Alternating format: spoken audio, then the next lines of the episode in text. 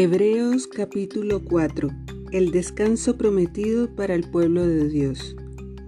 Todavía sigue vigente la promesa que hizo Dios de entrar en su descanso.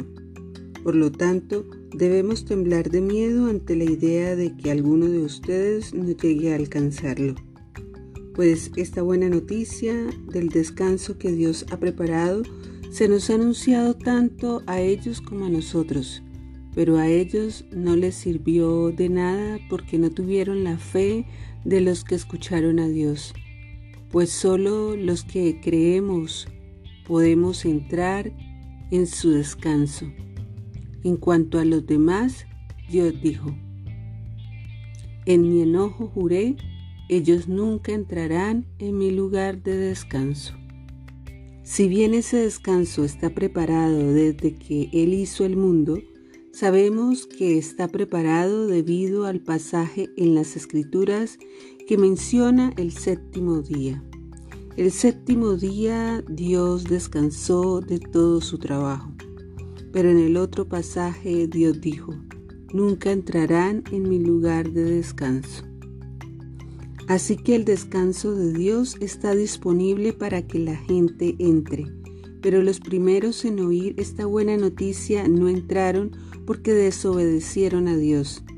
Entonces Dios fijó otro tiempo para entrar en su descanso, y ese tiempo es hoy. Lo anunció mucho más tarde por medio de David en las palabras que ya se han citado.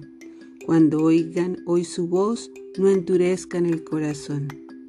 Ahora bien, si Josué hubiera logrado darles ese descanso, Dios no habría hablado de otro día de descanso aún por venir. Así que todavía hay un descanso especial en espera para el pueblo de Dios.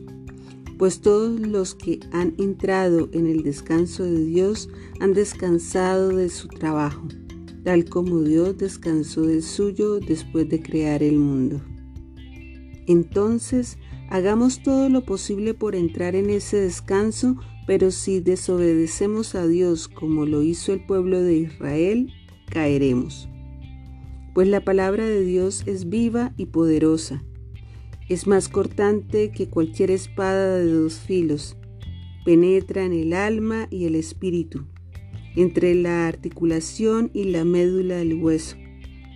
Deja al descubierto nuestros pensamientos y deseos más íntimos no hay nada en toda la creación que esté oculto a Dios.